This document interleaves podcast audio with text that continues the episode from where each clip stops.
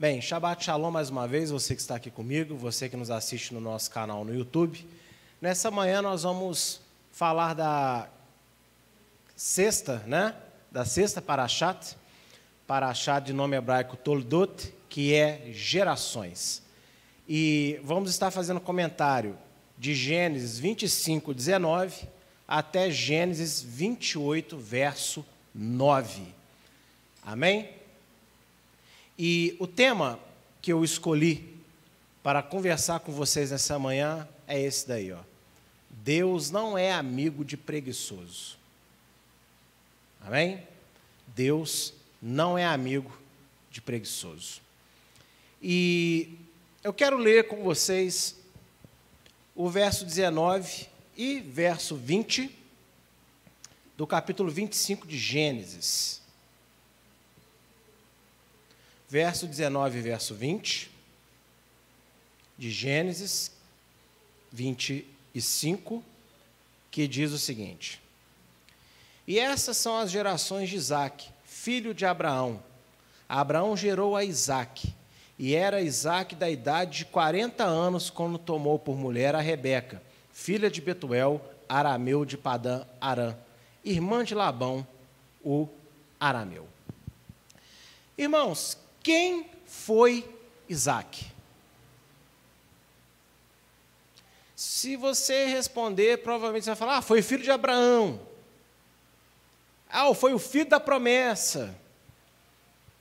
Né? Mas, quando eu pergunto quem foi Isaac, eu quero perguntar que homem, que tipo de homem, que tipo de pessoa foi Isaac. E a resposta nós vamos encontrar lá em Mateus 22.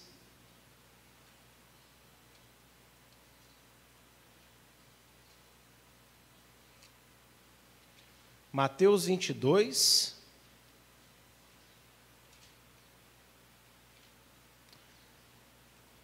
Verso 31 e 32. Palavras do Senhor Yeshua diz assim: Acerca da ressurreição dos mortos, não tendes lido o que Deus vos declarou, dizendo: Eu sou o Deus de Abraão, o Deus de Isaque e o Deus de Jacó. Ora, Deus não é Deus dos mortos, mas dos vivos. Ah, então Isaac é um fantasminha que está lá brincando com Deus da eternidade. Não. Quando Yeshua fala que, ele não é, que Deus não é Deus de gente morta, entenda o que, que ele fala? Sobre a ressurreição. Ou seja, ele garantiu que Abraão, Isaac e Jacó, eles vão ressuscitar. Por isso que Deus é chamado Deus de Isaac, porque embora ele esteja morto hoje, ele é uma das pessoas que a gente pode garantir que ele foi salvo. Porque Deus se dá nome através de Isaac. E isso demonstra, sabe o que, gente? Que Deus foi amigo de Isaac. Então, nós podemos dizer também que Isaac foi amigo de Deus. Esse foi Isaac. Ser filho da promessa, ser filho de Abraão, é fácil. Mas Isaac ele foi um ser humano. Ele também teve sua identidade, ele também teve seus feitos. Por ser filho de Abraão, ele não conquistou salvação. Salvação, como nós cansamos de dizer, é o quê? É individual. Então, passados 12 anos de Isaac, quando ele alcançou a maior idade espiritual, segundo a Bíblia, ele teve que ter o seu mérito, ele teve que ter a sua vida com Deus. E a vida de Isaac, embora dos três patriarcas, seja o que menos tem relatos, é o de Isaac. Mas não é porque teve poucos relatos de Isaac que ele não fez grandes coisas. Ele fez o suficiente para que Deus goste de ser chamado como Deus de Isaac. Isaac, meu amigo. Olha que lindo. Então, quem foi Isaac? Isaac foi amigo de Deus. Então, ele não foi amigo de Deus apenas por causa da promessa dada a Abraão. E por que que Deus considera Isaac seu amigo? Dentro dessa porção, Toldot, nós vamos encontrar um relato sobre Isaac que vai nos mostrar uma característica que Deus se agrada muito na vida do ser humano. Gênesis 26, verso 24 e 25. Gênesis 26, verso 24 e verso 25. Diz assim: E apareceu-lhe Adonai naquela mesma noite e disse: Eu sou o Deus de Abraão, teu pai. Não temas, porque eu sou contigo e abençoar-te-ei e multiplicarei a tua descendência por amor de Abraão, meu servo. Então edificou ali um altar e invocou o nome de Adonai, e armou ali a sua tenda, e os servos de Isaac cavaram ali um poço. Irmãos, Adonai já havia se manifestado a Isaac no verso 2 de Gênesis 26. Quando começa a apertar a fome, e Deus ele fala: Olha, não vá para o Egito e não tenha medo, porque eu sou o Deus do teu pai. Olha, eu sou o Deus do teu pai. E eu vou te proteger por causa do teu pai, por causa das coisas que o teu pai fez para mim. Mas agora aqui, nesse relato do verso 24 e 25, não é só por causa de Abraão que Adonai está abençoando Isaac. Adonai está abençoando Isaac por causa de Isaac também. E na Guemará, que é um comentário né, rabínico sobre a lei de Deus, nós temos Rambam, que foi Maimônides, que ele faz uma pergunta muito interessante. Por que Deus se manifesta a Isaac novamente, justamente agora aqui nesse momento? O que aconteceu para que Deus novamente falasse com Isaac? E fizesse com que Isaac agora tivesse méritos nessa manifestação de Adonai para com Isaac. E Rambam ele faz um comentário que eu achei sensacional e eu tive que trazer para vocês nessa, nessa ministração de hoje. Amém? Quando você vai seguindo a história do verso do capítulo 26 de Gênesis, após o verso 2, você vai ver que Isaac ele começa a se movimentar na terra de Canaã. E aonde Isaac vai parando, ele vai cavando poços. Ele pega os poços do seu pai e vai desenterrando eles. Aleluia? Vai desenterrando. Só que tem um problema. Quando você desenterra um poço, você passa a ser dono de um poço, uma fonte de água, naquela época, você passa a ser uma das pessoas mais poderosas. Então, os inimigos de Isaac começaram a perceber isso e começaram a enterrar os poços. Ele abria, alguém vinha e enterrava. Ele abria, alguém vinha e discutia: esse poço é meu. E ele não bateu boca, não, ele simplesmente ia para outro lugar. Chegando em outro lugar, ele ficava parado? Não, ele abria novamente um poço e abria outro poço. E aqui chegou num ponto que ninguém encheu a paciência dele por causa do poço que ele abriu. Ele falou: opa, então nós vamos prosperar aqui. E após Isaac ter essa longa caminhada de ficar abrindo poço atrás de poço, e não desistir até que Deus desse o poço dele para ele, Aí Adonai vem agora e aparece a ele mais uma vez. Qual é a característica que Isaac possui, que fez com que Deus o considerasse seu amigo? Isaac, assim como seu pai Abraão, e também seu filho Jacó, herdou essa mesma característica que nós vamos ver na próxima porção. Isaac, ele era um homem trabalhador e persistente. Ele era um trabalhador persistente. Ele não descansou nas palavras de Adonai. E chegando onde chegava, falava para todo mundo: Calma, povo meu, Adonai prometeu que vai cuidar de nós, vai jorrar uma fonte de água aqui do nada. Vai é, jorrar água da rocha, como futuramente vai acontecer com os meus descendentes. Sabe por quê? Não, porque Isaac estava numa região que tinha fontes de água para serem achadas. No deserto você não tem fontes de águas para serem achadas. Por isso Deus mandou a rocha rolar atrás do povo e conceder água sempre que precisava. Mas Isaac não. Então, quando Deus promete, eu vou cuidar de você, Isaac entendeu: aonde eu for, eu vou cavar um poço, porque Deus é comigo. Então Isaac ele foi um homem trabalhador. E essa característica de trabalho é uma característica que Deus se agrada demais. E a criação expressa isso para nós. Romanos 1:20 diz, né, que toda a criação expressa a sabedoria de Deus.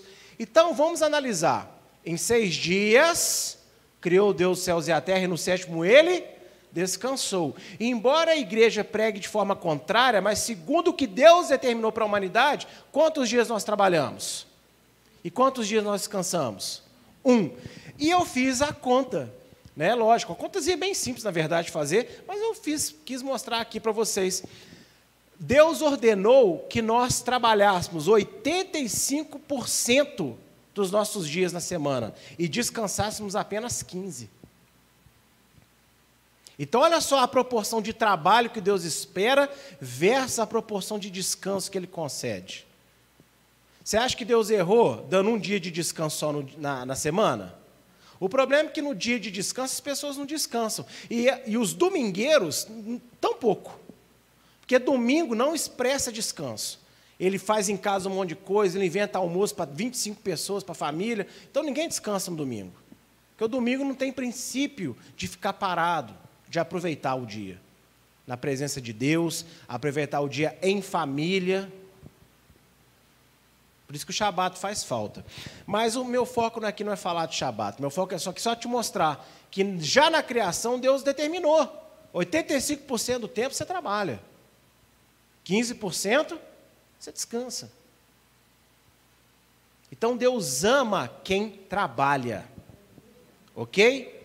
Em João 4, na conversa de, de Yeshua com a mulher samaritana, ele fala que Deus está à procura dos verdadeiros adoradores. Que esses são os que Deus procura. E a palavra adorar, avad, é a mesma palavra para trabalho em hebraico, avad. Então, o verdadeiro adorador é um verdadeiro trabalhador. Um verdadeiro trabalhador é um verdadeiro adorador. Essa é uma, é um, este é um princípio do qual nós não temos como escapar. E Yeshua disse que Deus procura os verdadeiros trabalhadores. E em Mateus 9, ele também diz que a seara está pronta para ser colhida, mas são poucos os trabalhadores, são poucos verdadeiros adoradores de Deus. Então, você pode entender seara como pessoas para serem salvas, você pode entender a seara como bênçãos para serem colhidas. Agora, as pessoas estão trabalhando pouco, com certeza vão colher pouca bênção. Amém? E lá em Lucas 9, Yeshua também diz que o trabalhador não pode olhar para trás depois que pegou no arado. Depois que começou a obra, não pode parar. Porque quem para não é digno do reino de Deus. E não estou falando aqui só de obra, de é, vir para a igreja, pregar o evangelho para o perdido, isso também faz parte. Agora, vamos analisar qual é a realidade humana, principalmente da nossa sociedade brasileira. A maior parte das pessoas não terminam aquilo que elas começaram. Então elas não vão ser dignas de colher o fruto do seu trabalho. Elas não vão ver prosperidade naquilo, porque elas não dão seguimento. E Isaac, amigo de Deus, ele era um trabalhador persistente. Ele andava, ele cavava o poço. E quando você segue o restante da história da, da porção, os inimigos vêm para abençoar Isaac. Isaac, vamos fazer as pazes que a gente viu que não tem jeito. Paramos de brigar contigo por causa de poço, que eu já entendi que onde você for, Deus vai te dar o poço. Então, abençoa a gente, porque você vai ficar muito poderoso e eu tenho medo de você. Me abençoa. Aí você acha que Isaac ficou parado? Não, ele continuou trabalhando. Ele pegou e a palavra diz que Isaac então preparou um banquete para abençoar os seus inimigos. Continuou trabalhando. E a porção começa mostrando talvez um principal dos trabalhos de Isaac. Você, quer ler aqui comigo? Ó? Vamos ler aqui. Se você vê no, na, na porção passada, você vai ver a idade de Isaac. Você vai ver lá no verso. Deixa eu só achar aqui.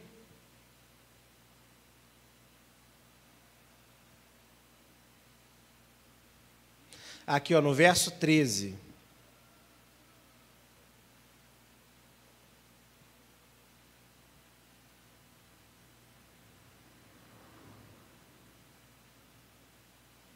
Não, perdão, no verso 20.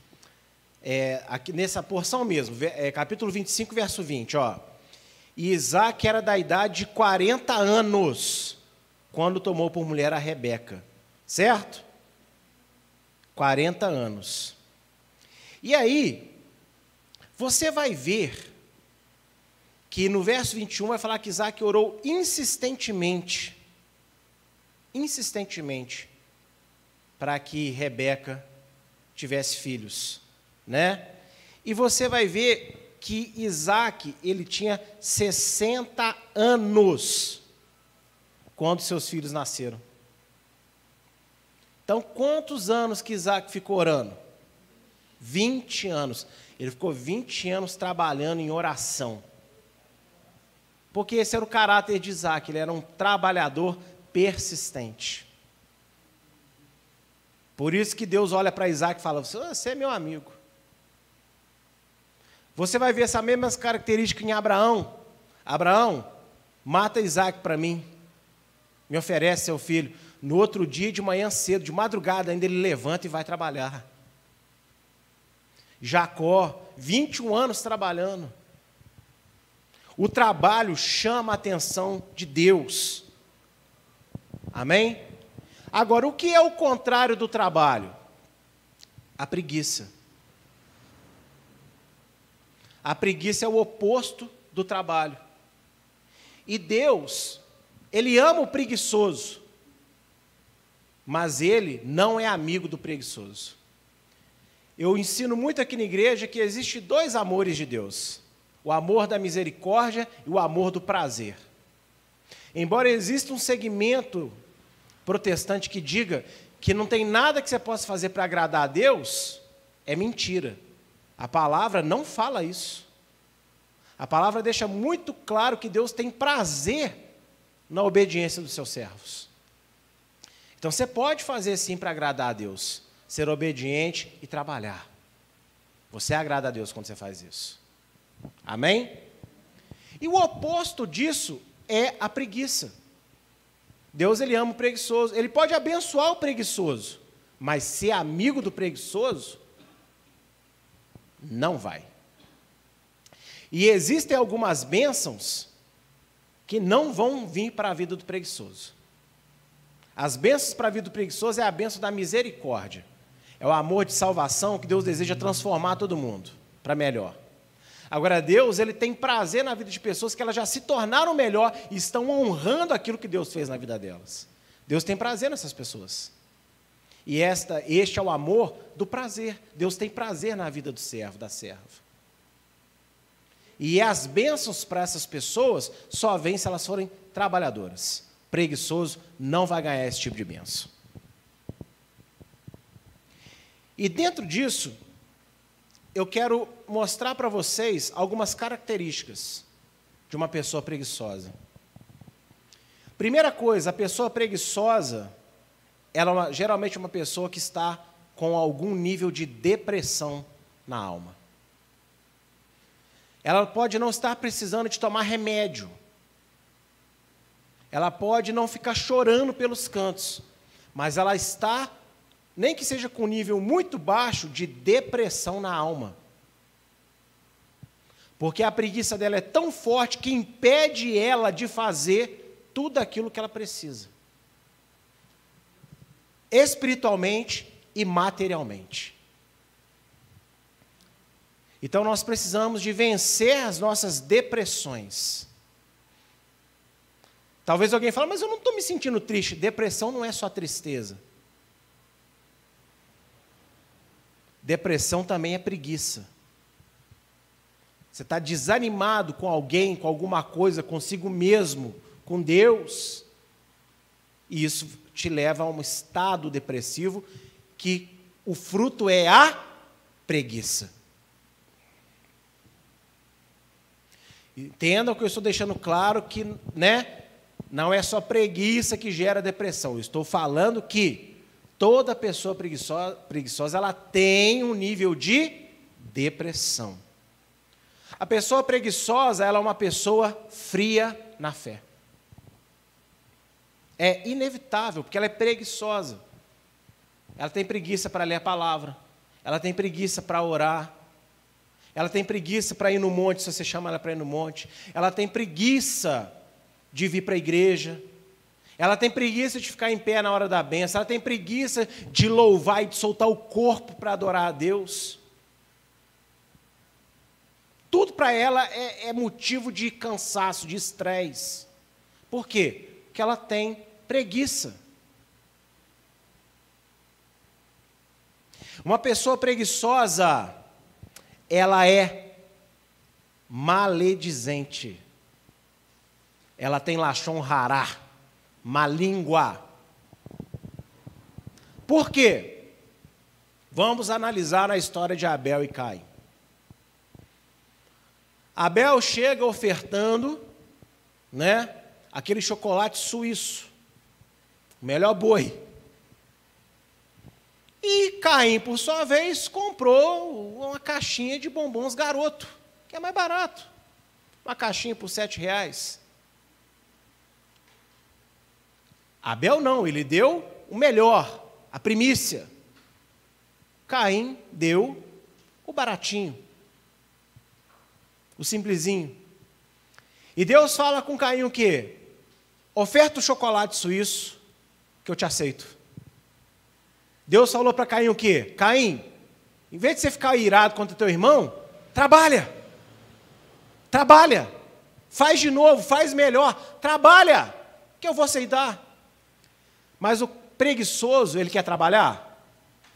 Então é mais fácil matar aquele que expõe a sua preguiça. E o que é a maledicência? Ah, aquele irmão, ele é puxa-saco do pastor, por, tudo que, por isso que ele faz tudo. Não, é você que é preguiçoso e não quer fazer nada. A maledicência é a característica forte de um preguiçoso, porque ele não quer aplicar na sua vida o trabalho necessário para que Deus o mude. Então ele mata, ele desmerece aqueles que se esforçam. Para que ler tanto? Para que estudar tanto? Para que orar tanto? Para que ir tanto na igreja? Para que tantas coisas? E aí elas fazem o quê? Elas vão se acomodando. Não, é aqui em casa eu faço do meu jeito, da minha forma. A preguiça é uma forte ferramenta do diabo nas nossas vidas.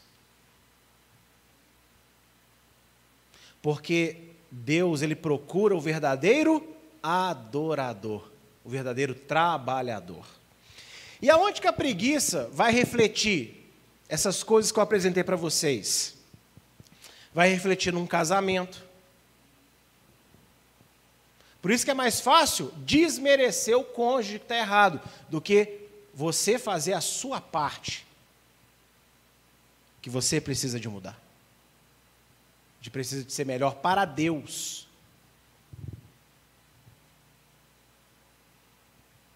Por isso que hoje divorciar é muito fácil. E, o, e, a taxa está muito alta. Por quê? Casou, não gostou, separou. Por quê? Porque eu sou preguiçoso, eu não quero trabalhar. Para o casamento ser uma bênção, exige, requer muito esforço, muito trabalho. E tem pessoas que são trabalhadoras do seu casamento e o cônjuge pode até não mudar, mas consegue manter o casamento, por quê? Porque as pessoas trabalham, fazem a sua parte. E não tem jeito, é isso mesmo. Por que, que hoje nós temos um índice muito alto de crianças desobedientes, de adolescentes rebeldes, de pais frustrados com seus filhos porque cresceram na igreja agora não querem saber de igreja, porque não trabalharam o suficiente na infância da criança? Ah, é birrento, é pirracento, é mimado, ah, é, não, é difícil, então larga para lá. Então não espere que Deus faça alguma coisa, porque não vai. O pai, ele tem que trabalhar todos os dias na vida dos seus filhos. É muito bonito pegar o bebezinho, né, quando a mulher está grávida, aquele barrigão, aquela alegria, você, pai, né? Se fosse antigamente, estaria na sala de espera com os charutos, né? Ali, esperando. Hoje tem essa bobeira de que o pai tem que entrar para ver sangue, ver tripa. Ai, meu Deus. Não, vamos voltar a certos costumes. Deixa o homem quietinho, né, ali onde ele tem que ficar, né? Orando e glorificando a Deus. Ah, enfim. Então veja. Veja que o pai e a mãe têm que trabalhar diariamente na vida do filho. Trabalhar para dar educação. Gente, uma das grandes tragédias da nossa sociedade brasileira é a falta de educação. O que a gente tem de adulto hoje que não sabe ler direito. Da onde que vem isso? Falta de educação quando criança. E não é da escola, não, é do pai em casa cobrar. Ler junto. Hoje, o nível de informação que nós temos, não é aceitável os pais atuais continuarem deixando seus filhos incultos. Talvez nas gerações passadas era compreensível, mas hoje não é compreensível. Eu quase morro do coração conversando no WhatsApp com as pessoas, porque as pessoas não sabem escrever. Deve ter um monte de briga por aí, porque faltou uma vírgula, faltou uma preposição, usou o adjetivo errado, que as pessoas não sabem escrever. É triste. Mas por quê? Ah, pastor, não, é trabalho. Então, nós temos que educar melhor os nossos filhos. Você pegar um adolescente rebelde, você vai deixar ele. Olha, ele já era uma criança, tornou um adolescente rebelde. Agora você vai deixar ele partir para um adulto rebelde, pior? Então você vai ter que trabalhar no seu adolescente. Vai ter que trabalhar na sua criança, vai ter que trabalhar no seu adulto, seja quem for que está perto de você. E vai dar trabalho. Vai ser difícil.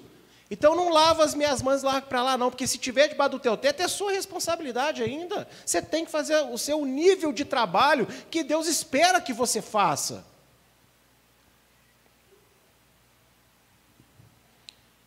A preguiça ela afeta o trabalho, trabalho, pão do dia a dia.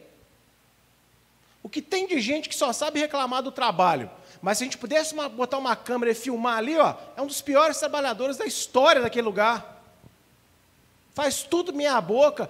As pessoas hoje, elas não trabalham, elas não querem trabalhar, elas querem ganhar dinheiro. Por isso que quando surge um auxílio, qualquer coisa, no, povo teoriza. Ai, meu, eu tenho direito, tenho direito. Aqui, eu pessoa, a primeira pergunta que ela faz, será que eu tenho direito? Por quê? Porque ganhar dinheiro sem esforço é muito bom. Quem não quer? Mas não é um princípio bíblico, não é um princípio de Deus.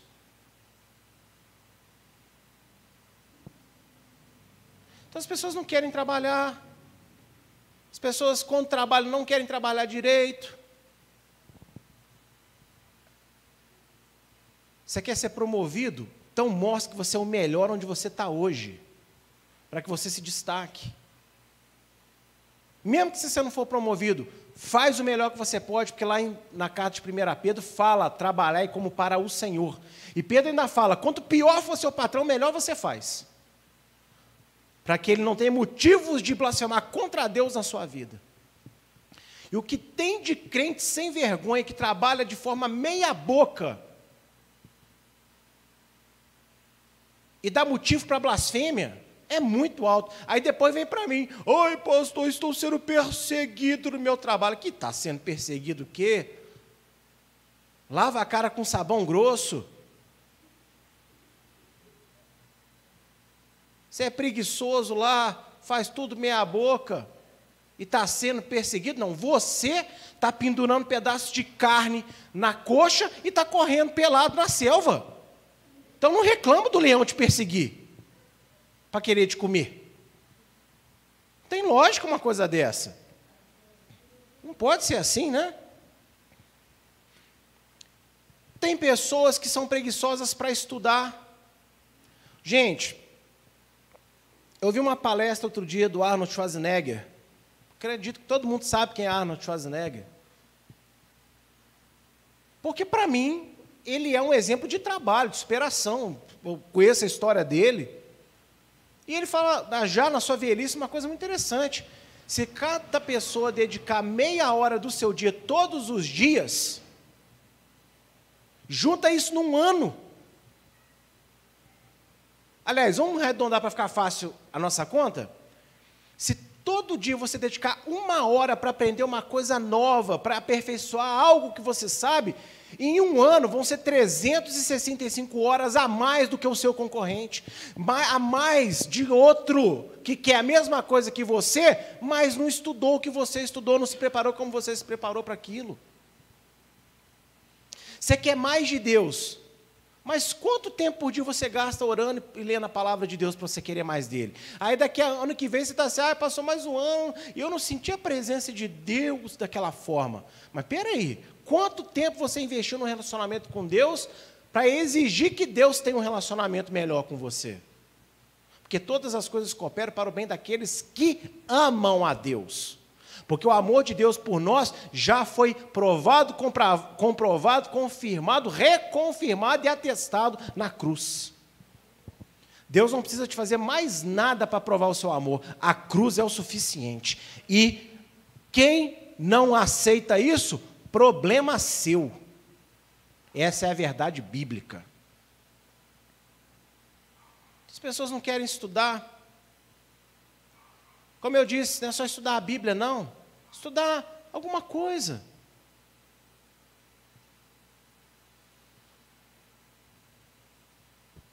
Existe uma história verídica de uma prisioneira de crime de guerra na Segunda Guerra alemã, que ela passou quase 30 anos presa e ela era analfabeta. Ela era uma soldada da Gestapo, que é uma força alemã da Segunda Guerra e uma das forças que mais fizeram atrocidades, especialmente contra os judeus. E ela passou 30 anos presa por crime de guerra, quando ela foi descoberta. E ela começou a estudar sozinha, porque ela queria escrever uma carta. E ela aprendeu a ler sozinha. Foi difícil, foi demorado, mas ela aprendeu.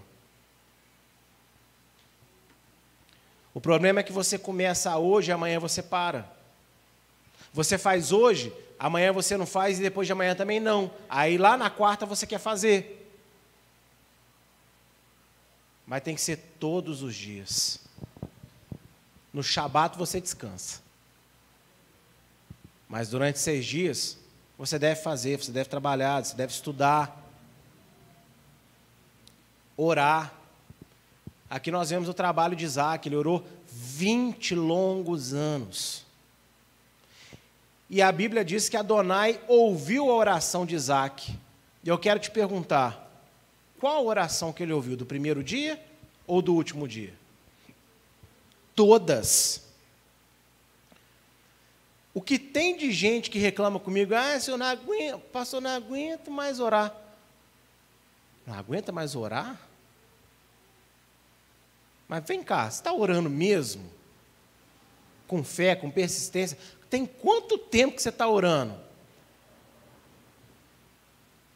Tem gente que leva uma vida de qualquer maneira. No, no, a maioria das pessoas, gente, tristemente, a maioria dos crentes não é crente todo dia. Pode não ser um grande pecador, sair assaltando um banco lá fora, mas não é crente no sentido de não ora todo dia, não ora com fervor, não ora com fé, e depois reclama com Deus, reclama consigo mesmo, porque as coisas não estão andando, não estão caminhando. Mas Isaac orou 20 anos. Aí sabe o que eu estou cansado de ouvir? Ah, mas eu não quero esperar 20 anos. Então, problema seu. Ué. Você acha que Deus ele vai olhar para você? Ah, não, é verdade. Você é bem melhor que Isaac. Você merece só um aninho. Só uma semaninha para você tá bom. Quem somos nós para determinar o tempo que nós devemos orar? Nós devemos orar e ponto. As pessoas são preguiçosas para estudar a Bíblia. Ai, a Bíblia é muito difícil, a Bíblia é muito isso, a Bíblia é muito aquilo. Mas sabe o que a Bíblia é também? Vida, e vida é abundância. A Bíblia é a palavra de Deus. Só que você se agarra aos argumentos da tua preguiça, e não aos argumentos da tua fé. Porque para assistir vídeo desinteressante, desinformativo, conspiratório, no YouTube, no Facebook, você vê um atrás do outro. Ó, e vai e vai embora. Instagram agora tem aquele negócio de, de, de, de, né, de, de videozinho de história, sei lá como é que funciona. Aí é 30 segundinhos, de 30 segundinhos, de 30 segundinhos, já deu 10 minutos. Mas a ler a Bíblia, não aguento, o olho pesa.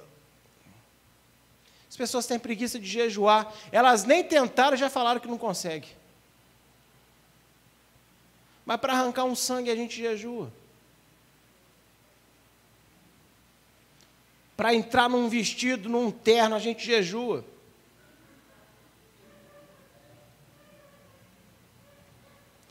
As pessoas têm preguiça para cultuar a Deus. Ô, gente, eu, eu, tenho, eu tenho uma vontade de morrer do coração nas vezes que eu visito igrejas, né? E que o costume da igreja é sentou a bunda na cadeira, mas não levanta mais. Acabou. Está decretado ali, ó. Parafusou e não solta. Impressionante. Preguiça de ficar em pé, preguiça de vir para o culto. Chama para o churrasco. Programa uma viagem daquelas. Ah, mas tem que ir lá no Rio de Janeiro fazer assim. Ah, você vai três vezes no Rio porque você quer viajar.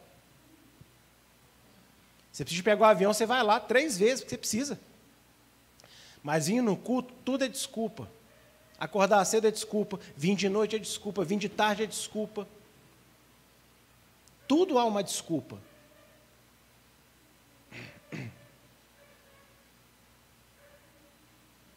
Então, a preguiça é um inimigo mortal da vida do ser humano. E Deus como eu disse, ele ama o preguiçoso, mas ele não é amigo do preguiçoso, não. Não é. Olha que interessante, lá em João, capítulo de número 15.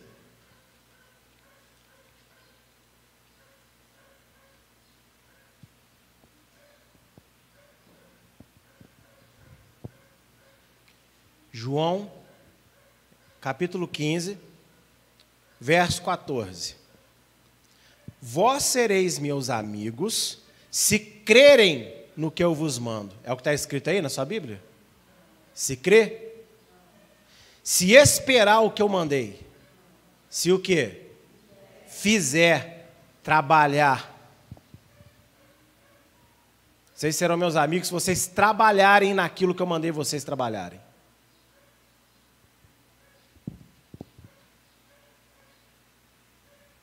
Então, até quando nós iremos amargurar a falta de resultados em todas as áreas da nossa vida?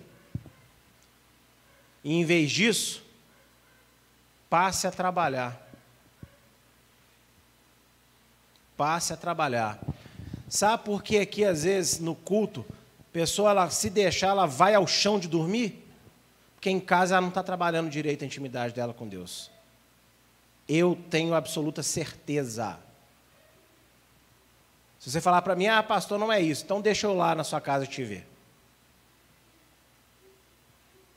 Duvido eu dou, dou meu carro, dou a chave do meu carro se não for isso.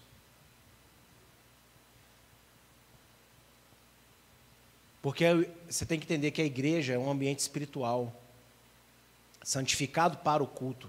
Lógico que na tua casa Deus também está com você, mas aqui é um ambiente santificado. Então, entrou aqui é batalha espiritual mesmo. E se você não tiver com a vida firme com Deus, meu amado, ó, o capetinha do, da, da sininho do Peter Pan está aí no teu olho aí, ó, jogando pozinho de dormir. Quem já viu aquele desenho antigo da Disney, Fantasia, que viu um Mickey mágico com um pozinho, jogava no olhinho do pateta e para dormir. Ó, é isso aí que está acontecendo aí, ó. É os capetinhos que vem no olhinho só o pozinho, que meu Deus. E como é que combate? Tendo uma vida com Deus em casa, sem preguiça. Olha o que diz em Apocalipse, capítulo 2.